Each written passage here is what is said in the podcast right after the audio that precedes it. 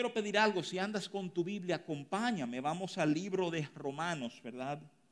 Acerca del final, vamos al capítulo 14. Y quiero leerte tres versos de Romanos 14 que van a ser, digamos, el fundamento, ¿verdad? De una, de, una conversación entre nosotros hoy, ¿verdad? Romanos 14, a partir del verso 15 dice esto. Estamos entrando en medio de una idea. Te voy a dar un poquito de luz sobre la idea después de leerte el pasaje. Dice, pero si por causa de la comida tu hermano es contristado, ya no andas conforme al amor. No hagas que por la comida tuya se pierda aquel por quien Cristo murió. No sea pues vituperado vuestro bien porque el reino de Dios no es comida ni bebida, sino justicia, paz y gozo en el Espíritu Santo, ¿verdad? déjeme darle un poquito de, contexto eh, a este pasaje en que estamos entrando, porque uno se acerca y de repente escucha que el apóstol Pablo está escribiendo sobre comida y a veces es un poquito difícil uno como que echarle mano. Déjame, déjame comenzar diciéndote que sobre todo, ¿verdad? Para los judíos el tema de comida, ¿verdad? No es un tema pequeño y sin importancia, es un tema realmente céntrico, inclusive en la práctica, ¿verdad? De su, de su religión, el ejecutar de su fe. Si tú tomas y das un brinco a Levítico capítulo 11, tú te vas a dar cuenta que ahí está, ¿verdad? Contenida toda la reglamentación dietética de los judíos, lo que ellos podían comer y lo que no podían comer, ¿verdad? Y, el judío era, por así decirlo, amados hermanos, roca izquierda con esto, ¿verdad? O sea, si no, si no es permitido, no es permitido. Inclusive hay muchos animales que no solo le era permitido, digamos, no comer, sino inclusive ni siquiera tocar, ¿verdad? Y para hacerte muy, muy transparente, este era un tema céntrico en cómo los judíos practicaban su fe al punto, óyeme bien, a tal punto que cuando tú vas al libro de los Hechos, capítulo 10, ¿verdad? Del 13 al 16, tú ves que el apóstol Pedro recibe, óigame bien, una visión del cielo y un mandato de Dios, mata y come. Pero como lo que Dios le está presentando contiene de esos animales que ellos no podían comer, tú literalmente ves al apóstol Pedro metido en un pleito, ¿verdad? Con esta visión que Dios le ha dado. O sea, Pedro mata y come jamás, nunca he tocado un animal común ni comido nada inmundo, ¿verdad? Y tres veces se repite la dinámica, mata y come, mata y come para colmo, para que tú veas el peso que tú tenías. La Biblia te especifica que esta visión se da cerca de la hora de la comida. Entiéndase, Pedro tenía hambre. Y aún con hambre se niega a comer. ¿Por qué? Porque esto era, digamos, un, un, paradigma de enorme valor en los judíos en la práctica de su fe. Habían, habían tomado el tema de comida y lo habían puesto literalmente en un lugar, por así decirlo, céntrico, ¿verdad? O sea, déjame, déjame ayudarte a entender algo. La razón por la cual estamos manejando este texto hoy, enfocando este texto hoy, es que aunque un judío pueda convencerte de que la comida es un tema grande, un tema céntrico, ciertamente este pasaje tiene que ver con las cosas pequeñas y las cosas que realmente son las grandes en nuestras vidas. ¿eh? Y no te equivoques, de nuevo, aunque le hemos dado un lugar céntrico, ¿verdad? O sea, al tema de comida, los judíos lo daban. Yo acabo de darlo en esta misma explicación. Es Jesús en Mateo 15, 17, que explicándole a sus discípulos, ¿verdad? Le dice, es que ustedes no entienden que todo lo que entra en la boca llega al vientre y termina en la letrina. Jesús le está señalando a ellos, espérense, espérense, espérense. O sea, se está tratando de poner la comida como si esto fuera el centro, ¿verdad?, de nuestra relación con Dios. Y para serte muy honesto, lo que contamina el hombre no es lo que entra en él, sino más bien lo que sale de él. Pero ¿cómo que lo que sale de él? Sí, lo que sale de él. la Biblia es categórica hablando que la boca habla de la abundancia del corazón. Que cada persona cuando habla, cuando trata a otro, está dando a conocer lo que hay en él, lo que hay en ella.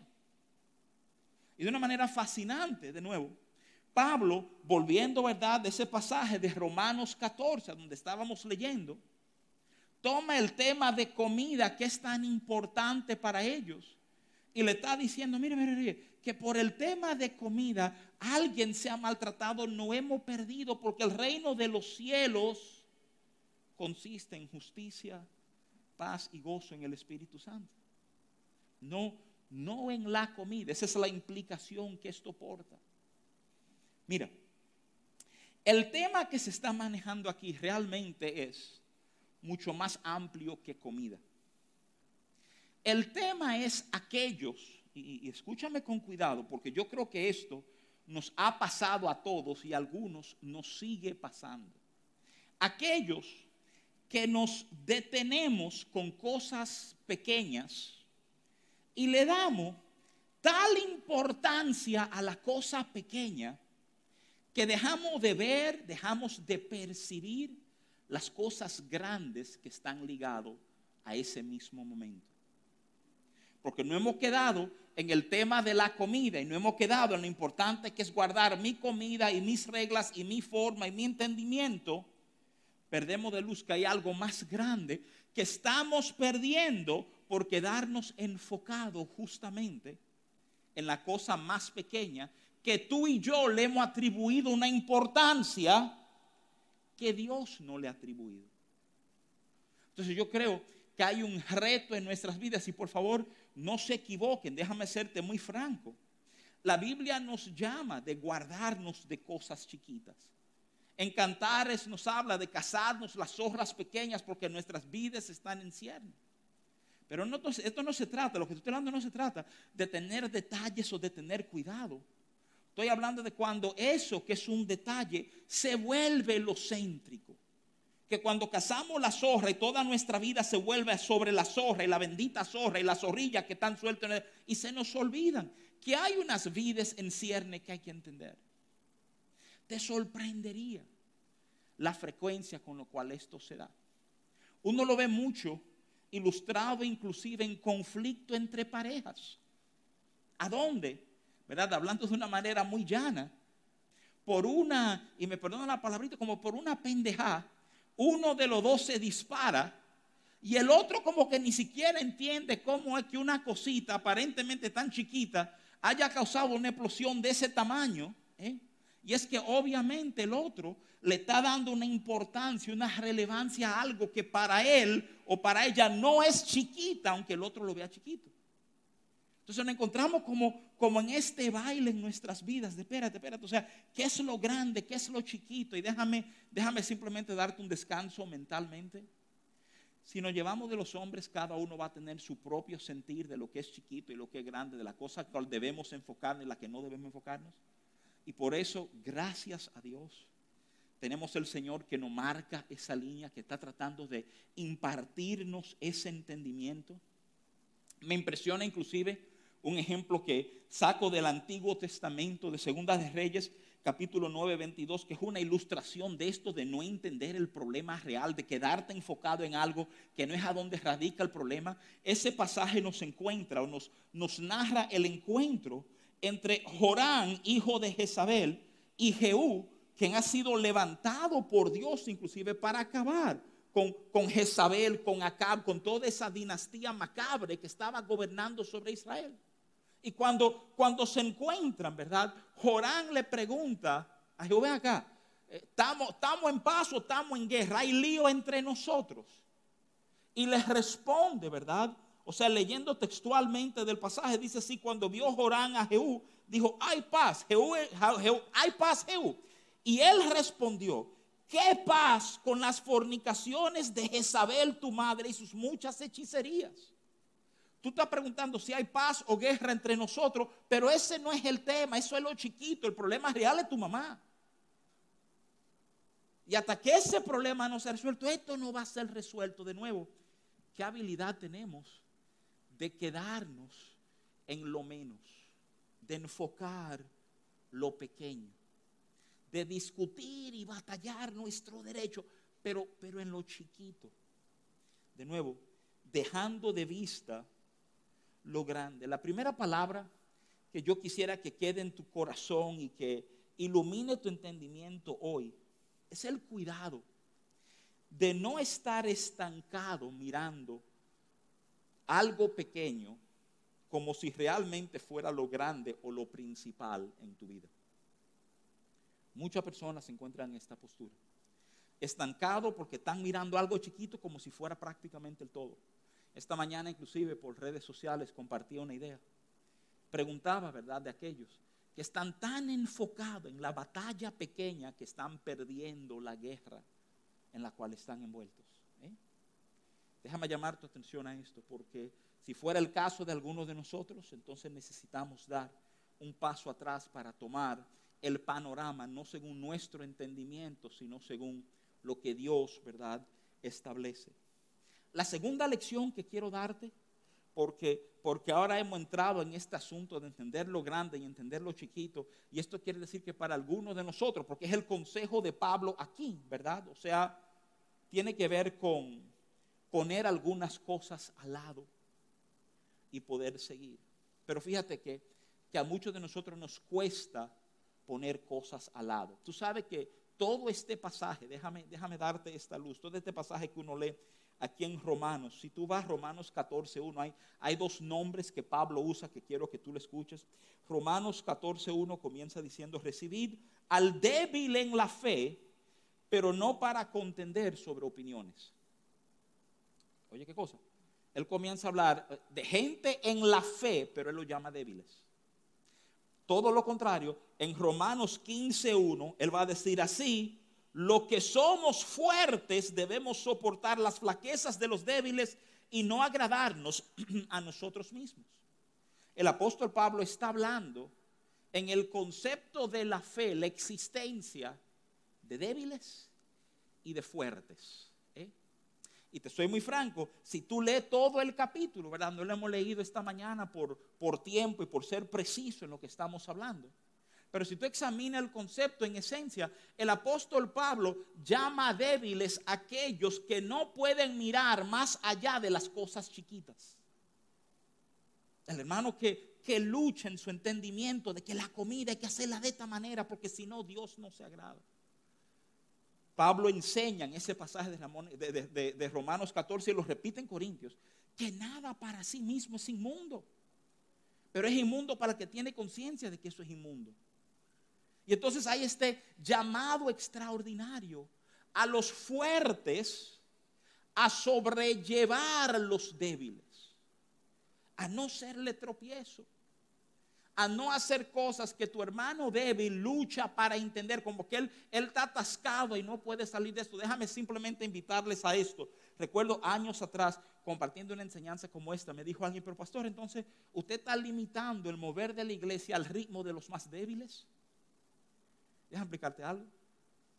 Ciertamente estamos limitando lo que hacemos al ritmo de los más necesitados entre nosotros, pero no te equivoques. La esperanza en Cristo no es que el débil permanezca siendo débil, sino que el débil aprenda a vivir como un fuerte. ¿eh?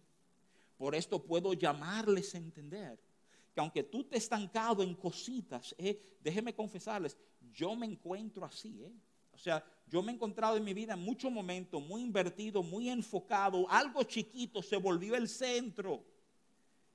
Y no es hasta que uno tiene un tiempo como para respirar y hasta venir al Señor que uno se da cuenta, espérate, que hay algo más amplio. ¿Cómo, cómo hacemos eso?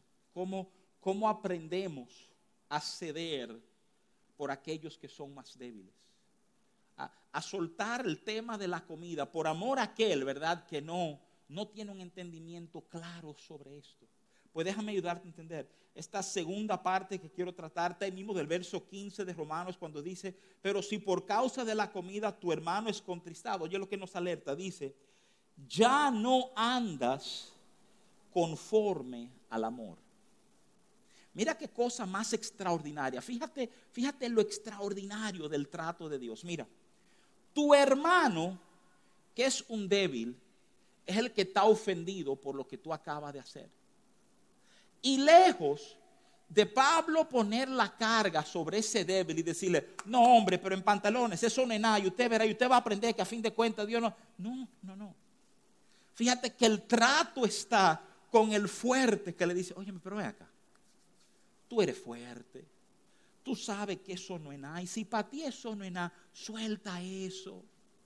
Y él dice que cuando no somos capaces de hacer eso, óyeme, cuando yo no soy capaz de ceder para que el débil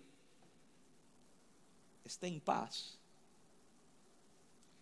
yo he dejado de andar en amor. Y esa verdad debe tomar todos nuestros corazones. Wow, ¿cómo así? Sí, qué fácil es dejar de andar en amor. Me impresiona mucho Colosenses capítulo 3, verso 14, que nos exhorta a todos, ¿verdad? Que sobre todas estas cosas vestidos de amor, que es el vínculo perfecto. La idea de vínculo habla de conexión, habla de canal para recibir. ¿eh? Cuando nos movemos en amor, vestimos en amor, tratamos en amor, es un vínculo para nosotros dar y recibir todo lo que Dios tiene para nosotros. Pero dejar de caminar en amor nos roba esa conexión. Entonces, entiende lo que Pablo le está hablando a estos hermanos. Le está diciendo en el momento que tú dejas de considerar a tu hermano porque tú estás enfocado en tu libertad, en tu entendimiento, en tu gozo, en tu placer, en lo que tú quieres. En ese momento, tú has dejado de caminar en amor.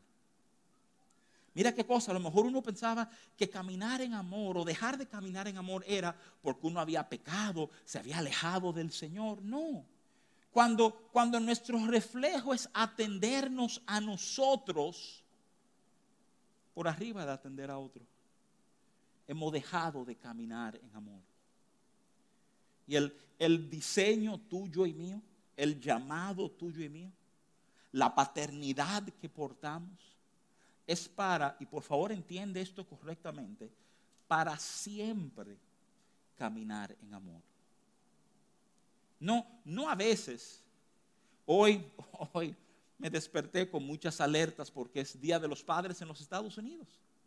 Y hoy todo el mundo está saludando y amando y hablando las glorias de sus padres, ¿verdad? Este día. Pero otros momentos ni pensamos en esas direcciones ni en esos seres. Ese no es nuestro llamado. Nuestro llamado no es caminar en amor a veces así, un día al año, no. Es caminar continuamente en amor, continuamente atento al otro. Y ese es el rol, escúchame, de los fuertes, de los maduros, de los que han entendido su rol y su vida en Cristo. Déjame ayudarte a entender esto. Caminar en amor va a permitir que tú siempre mantengas tu enfoque en las cosas grandes y que francamente no te duela soltar las cosas pequeñas. Escúchame. No hacer lo que yo quiero para agradar a otro habla de un tipo de autonegación. ¿eh? Y llega un momento que yo me siento, oye, que yo, yo dejé de hacer tal cosa, dejé de hacer Yo me voy a dar gustazo y voy a hacer esto hoy. ¿eh? Porque yo he dejado de hacer y he dejado de hacer y he dejado de hacer. Escúchame, cuando dejamos de hacer en amor, no nos pesa, no me duele decir, tú sabes, yo quería hacer tal cosa, pero voy a hacer esto. Porque entiendo que es lo que fulano quiere, o lo que fulana necesita, o lo que... No es lo que yo hubiera querido hacer, pero lo hago por ello. Fíjate que andar en amor es lo que te lleva a ser capaz de poner lo tuyo a un lado. ¿Por qué? Porque ese es el modelo real de amor. Si alguien habla de amar, pero no es capaz de poner lo de ellos a un lado, entonces tú tienes todo el derecho de cuestionar ese amor. Todo el derecho de cuestionar ese amor. El amor por naturaleza es sacrificial. entrega, da de lo de Él, cede de lo de ellos. Y es importante que entendamos esa verdad, porque así es que hemos sido llamados nosotros a amar a los demás. De nuevo, es por ese amor que nosotros podemos amar de esa manera. Yo quiero volverte rapidito a Romanos 14, donde estábamos leyendo esta mañana. Porque te hablé de comida, te hablé de dejar de andar en amor, pero yo quiero que tú entiendas contra qué Pablo está contraponiendo la comida. Él está contraponiendo la comida con la manifestación del reino de los cielos. En esencia, eso es lo que él está diciendo. Básicamente Pablo le está diciendo, ven acá, el tema de comida tiene un peso enorme entre ustedes. ¿eh? Y, y, es verdad que por comida ustedes van a perderse en el tema de la manifestación del reino de los cielos. Y él inclusive le da, por así decirle, tres parámetros, ¿verdad? Ligado a la manifestación del reino. Romanos 14, 17 dice, porque el reino de Dios no es comida ni bebida están peleando por lo que no es, sino justicia, paz y gozo en el Espíritu Santo. Entonces déjenme decirles familia, aquí es a donde yo quiero detenerme un momentito con ustedes y asegurar que tú y yo entendamos nuestro deber de manifestar el reino de los cielos. ¿Yo lo que te estoy diciendo? nuestro deber, nuestra asignación de manifestar el reino de los cielos. Cuando uno va, y hay que dar para atrás francamente para entender todo lo que tiene que ver con esto, déjame invitarte a Mateo capítulo 16, aquel momento famoso que Jesús le pregunta a los discípulos, ¿quiénes dicen la gente que soy? Y después, ¿quiénes dicen ustedes que soy? Y eventualmente Pedro se pone de pie, ¿verdad? Y dice, yo digo que tú eres el Cristo, el Hijo del Dios viviente, ¿verdad? O sea, sabemos cómo Jesús responde a Pedro en el verso 18 de Mateo 16. Dice, y yo también te digo que tú eres Pedro. Y sobre esta roca, o sea, no Pedro, sino lo que Pedro declaró, edificaré mi iglesia y las puertas del Hades no prevalecerán contra ella y a ti te daré las llaves del reino de los cielos, y todo lo que atares en la tierra será atado en los cielos, y todo lo que desatares en la tierra será desatado en los cielos. Déjame resaltarte algunos detalles de este pasaje, ¿verdad? Comenzando con esta verdad. Fíjate que en el momento en que Pedro identifica a Jesús por quien Él es, Jesús identifica a Pedro por quien Él es.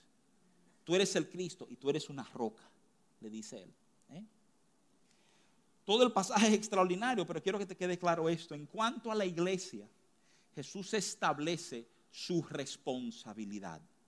Este pasaje que se toma por muchos teólogos y aquellos que estudian eclesiología, ¿verdad? O sea, la dinámica de iglesia en teología, dicen que aquí nace la iglesia, aquí queda fundada. Esta es, es la declaración de misión y de propósito de la iglesia de Cristo. Y asigna roles. Claramente Jesús dice, yo edificaré mi iglesia. Esto está diciendo, yo me voy a ocupar de sumar a mi iglesia lo que necesita, de darle forma, de levantar y transformarla aquello que yo sé que ella es.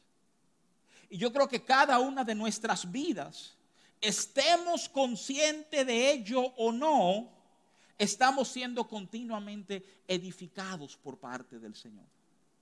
Que todo lo que tú estás pasando en este momento, escúchame, aún lo amargo, aún lo doloroso, está ligado a ese propósito y promesa de Jesús de edificar su iglesia. Él no te está maltratando, Él te está edificando. Y él dice categóricamente, y las puertas del Hades no van a prevalecer contra ella. Pero entonces hay un giro, óyeme bien. Él dice, la iglesia, déjamelo a mí, yo edificaré mi iglesia que estoy fundando sobre la roca de tu declaración. Y entonces le dice, y Pedro, les estoy entregando a ustedes las llaves del reino. Yo no sé si eso te sorprende. Si te sorprende venir al entendimiento ¿eh? de que Él va a edificar la iglesia, pero la manifestación del reino no le toca a Él, nos toca a nosotros. Es lo que uno despeja al examinar con cuidado. Mateo 16 del 18 al 19. La Biblia nos enseña con claridad, hablando del reino, que sufre violencia. Mateo 11, 12 dice que desde los días de Juan el Bautista sufre violencia. ¿Tú sabes por qué desde los días de Juan el Bautista? Porque Juan el Bautista marca el principio de la manifestación mesiánica y el reino de los cielos de repente está invadiendo la tierra. No te equivoques, un reino solo sufre violencia en un momento. ¿Tú sabes cuándo un reino sufre violencia? Cuando se encuentra con otro reino. Yo creo que el reino de Dios se ha estado encontrando con nuestros propios reinos en nuestros corazones desde que Jesús fue manifestado. Y que hay ese encuentro diariamente, ¿verdad? Del libro de Daniel capítulo 2 en el Antiguo Testamento. Profetizó sobre el establecimiento del reino de los cielos. Y, la profecía se dio de una manera maravillosa, fue un sueño, no que tuvo Daniel, sino que tuvo Nabucodonosor. Y este sí fue difícil. Este fue difícil porque el rey se le olvidó el sueño que había tenido. Y básicamente dijo, reunió a todos los sabios, a todos los brujos, entre ellos estaba Daniel. Dijo, esto es muy fácil, yo necesito que me interpreten un sueño. Chévere, díganoslo. Este es el otro problema, no me acuerdo el sueño y si no me lo interpretan, los mato. Esa es la historia de Daniel 2, leanlo con cuidado. ¿eh? Y, comenzó, llegó el momento, nadie pudo descifrar el sueño ni entenderlo, mucho menos interpretarlo. Y cuando le llega a Daniel el edicto que van a matar a los sabios, él es uno de ellos, le dice al jefe, al capitán que había puesto el rey para matarlo, mira, dile al rey que yo puedo hablar con él, ¿eh? que yo entiendo lo que ha pasado. Y entonces viene esta revelación, la revelación de una estatua de cuatro partes, de oro refinado, de plata, de bronce, de hierro y los pies mezclados de hierro y barro cocido. Y entonces se habla en Daniel. ¿eh? Daniel capítulo 2, verso 44 dice, y en los días de estos reyes el Dios del cielo levantará un reino que no será jamás destruido, ni será el reino dejado a otro pueblo. Desmenuzará y consumirá todos estos reinos, pero Él permanecerá para siempre. La idea es un reino que no pasa, inconmovible. El reino de los hombres no. Se levantaba uno, venía otro imperio, venía otro imperio, venía otro imperio.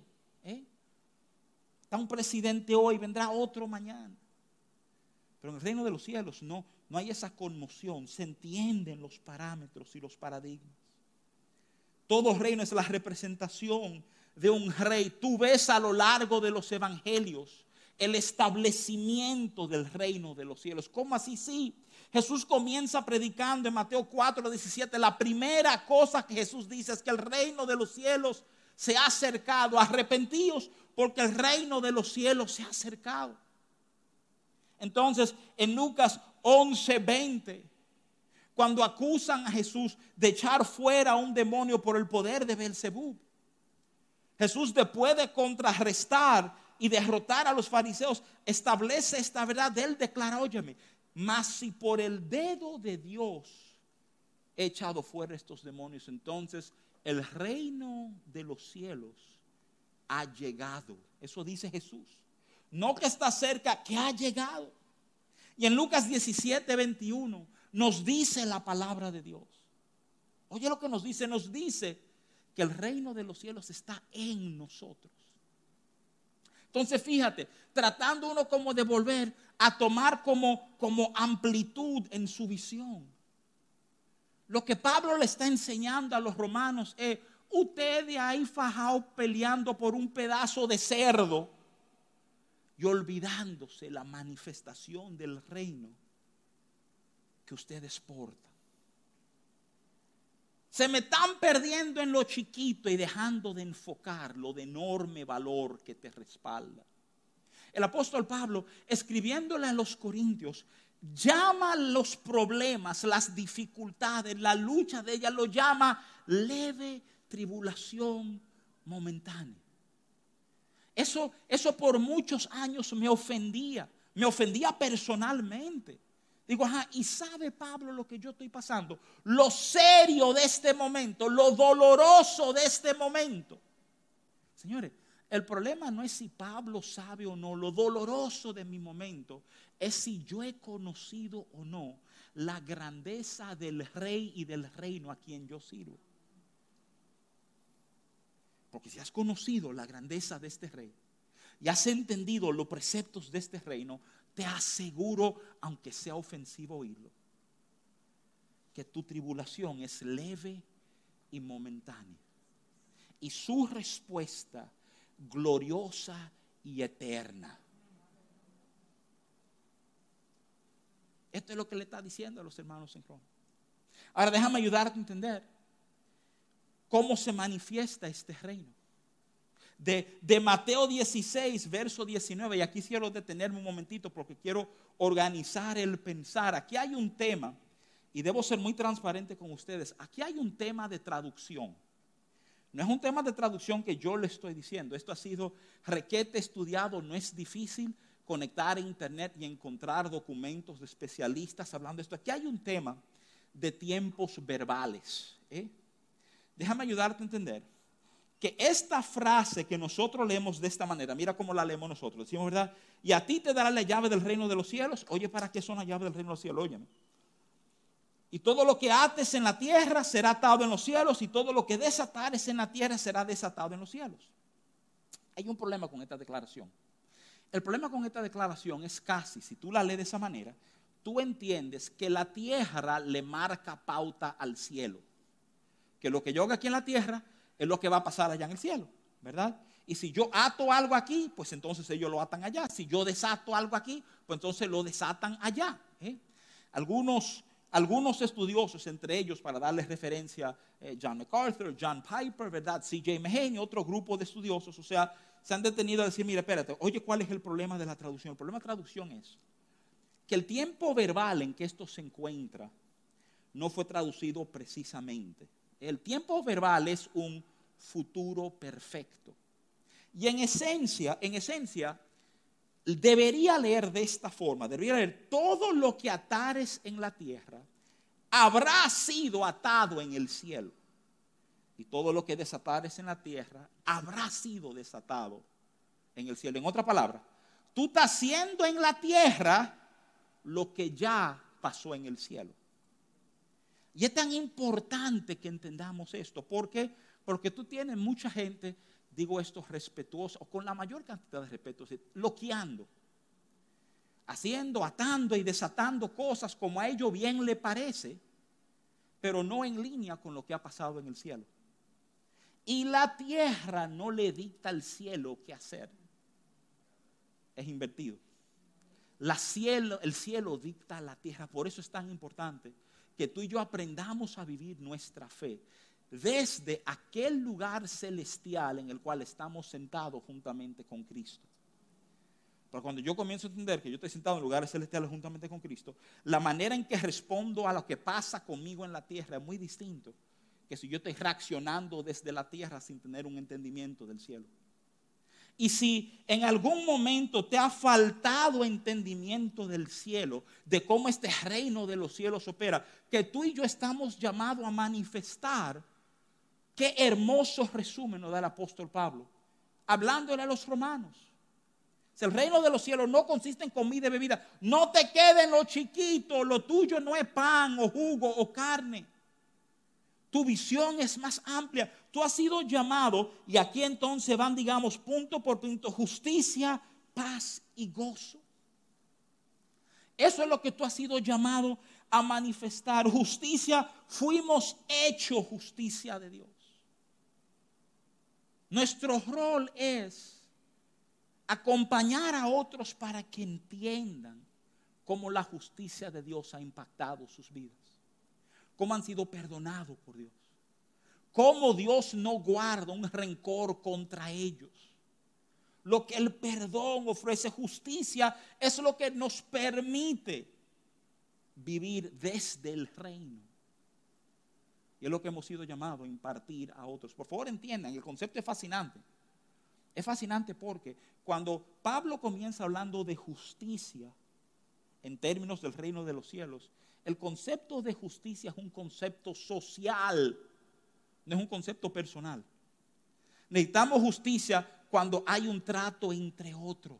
Fíjate que todo comienza con el pleito por la comida con tu hermano. Y él está diciendo que la justicia gobierne tu trato con los demás. La justicia que hemos recibido del Padre, tú has sido llamado a manifestarlo a otros. Paz, Irene. Este paz es el funcionamiento pleno de todo. Escúchame, que esto suena casi terrorífico. Esa paz repara todo lo que está roto no alguna, todo lo que está roto se repara en la paz que el reino porta. Entonces, ¿qué cosa cuando tú entiendes? Que tú has sido llamado a manifestar no solo justicia, sino paz. Que yo estoy llamado a reparar los rotos que están en mi entorno. Que cuando ese compañero vino y te contó del lío que tiene, él está pensando que él está confiando su corazón a alguien porque le duele tanto sabrá él que tú tienes un mandato del rey. De todos los rotos te toca envolverte y sanarlo. No porque tú puedas, sino porque él puede.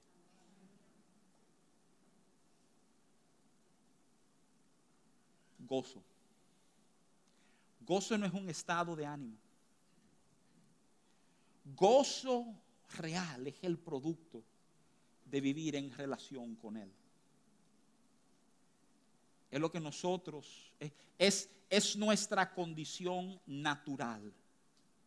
Mira, a mí, a mí me impresiona, en estos días estaba manejando un concepto con mi hija, ¿verdad? hablando de leyes y cosas que ella está estudiando. Hablábamos de lo neutro. ¿Y cómo se supone que deben haber una serie de cosas neutras. Neutra, obviamente, hablando de sin ninguna inclinación, objetivo. No es de, no es de derecha, de izquierda, es de centro, ¿verdad? Y, y, no tiene como ningún tipo de inclinación. Y me ponía yo a pensar, o sea, el ser humano muchas veces piensa que su vida debe ser así, como que somos seres neutros y hay cosas que nos incomodan o entristecen, o hay otras cosas que nos alegren o, o nos dan un poco de alegría, ¿verdad? Y, pero nosotros somos neutros. Escucha, voy a explicarte algo tu, modo natural de existencia debería ser gozo. No, no hay una neutralidad en nosotros. No fuimos diseñados para neutralidad. Fuimos diseñados para gozo, para vivir dentro de gozo, o más bien para gozo vivir dentro de nosotros. Jesús habla repetidamente. Bueno, Él lo dice dos veces en el Evangelio de Juan, entonces Juan lo repite múltiples veces en sus epístolas que Él ha venido para completar nuestro gozo, para perfeccionar. Literalmente la idea es para llenar tu tanque de gozo, para que gozo no te falte. Y cuando tú comienzas a entender eso, tú comienzas a entender con mucha facilidad por qué el apóstol Pablo puede estar preso por hablar de gozo. Porque su gozo no está determinado por lo de afuera, sino es algo que vivimos desde adentro. Y Pablo le dice a los romanos un resumen bárbaramente corto de verdades extraordinarias el reino de los... Tú estás discutiendo por cerdo. Pero tú te estás volviendo loco. Esto, esto no sé, si él no quiere, si él quiere cerdo, no coma cerdo por él, camina en amor. Y entiende que el reino nuestro es justicia. Él se siente que tú lo has tratado justo. Hay justicia ahí. Paz. Arregla los rotos. Gozo. La manera en que tú alma realmente prospera es conectado a ese gozo del Señor. Déjame ayudarles a entender palabras de vida. Si me, me llevaran la, la, la tercera y última cosa que le digo para cerrar esta mañana es que nos toca manifestar el reino como nuestra mayor prioridad. Nuestra mayor prioridad en la vida. Ese es, ese es tu llamado, ese es tu propósito. ¿Por qué? Porque Mateo 5, 16 dice, ¿verdad? Que así alumbre vuestra luz delante de los hombres para que vean vuestras buenas obras y glorifiquen a vuestro Padre que está en los cielos. Amado, Mi oración para ti es que tú puedas desconectarte de esas cosas chiquitas que han tomado tanta fuerza y pueda volver a tomar ánimo y visión de las cosas grandes a la cual Dios te ha llamado. Lo grande es la manifestación de su reino. Y en eso va a haber una interés en tu vida y esa interés va a contaminar y afectar a los que te rodean. Yo sé que muchos de nosotros nos gusta el anonimato, la idea de, ay no, que el Señor haga lo que va a hacer, ¿verdad? Pero, pero entiende Mateo 5, ¿por qué a ti te toca manifestar al reino? A ti te toca manifestar al reino porque a Dios le interesa que gente vea en tu vida. Y porque vieron tu vida, sean atraídos a Él. ¿eh? No estoy hablando de una falsa humildad, ahora, ay no, yo no, ¿eh? ni siquiera de un orgullo, es entender que es el orden del Padre. Mi oración es que muchos de nosotros seamos promovidos de débiles a fuertes para que podamos servir a los que nos rodean con todo amor, con toda gracia. Que no sea algo fingido, sino algo real que fluya de nosotros. Quiero invitarle a que se pongan de pie conmigo y me permitan orar, ¿verdad? Para así cerrar esta, esta palabra hoy. Padre Santo, reconocemos una vez más nuestra necesidad de ti y reconocemos tu verdad hablada en nuestras vidas. Yo no sé cuántas veces a lo mejor hemos pensado y querido que tú manifiestes lo tuyo. Padre, a lo mejor no hemos entendido que nos toca a nosotros manifestar lo tuyo. Que tú nos diste literalmente las llaves del reino de los cielos. Padre bueno, yo oro que tú despiertes los corazones, los espíritus de cada uno de mis hermanos que están escuchando estas palabras y que seamos impulsados a dar pasos con denuedo para manifestar tu justicia, tu paz y tu gozo en nuestros entornos. Oro gracias sobre nuestras vidas, Señor, entendimiento, Padre, que sanemos relaciones y sobre todo que hoy sea un día como de despertar, si hemos sido de aquellos fajado con esas cosas chiquitas, ahí metido de cabeza peleando la comida o lo que sea, que entendamos lo más grande. Justicia, paz, gozo. Ese es el reino al cual tú nos has llamado, tu reino, Padre Santo. Y nos sometemos a ti hoy como, como nuestro Señor, como nuestro Dios, como nuestro Rey. Que tú seas glorificado en todo nuestro hacer Bendigo la vida de cada uno de mis hermanos, Señor. Cumple tu propósito en nosotros. Pedimos esto en el nombre de Jesús. Amén, amén, amén.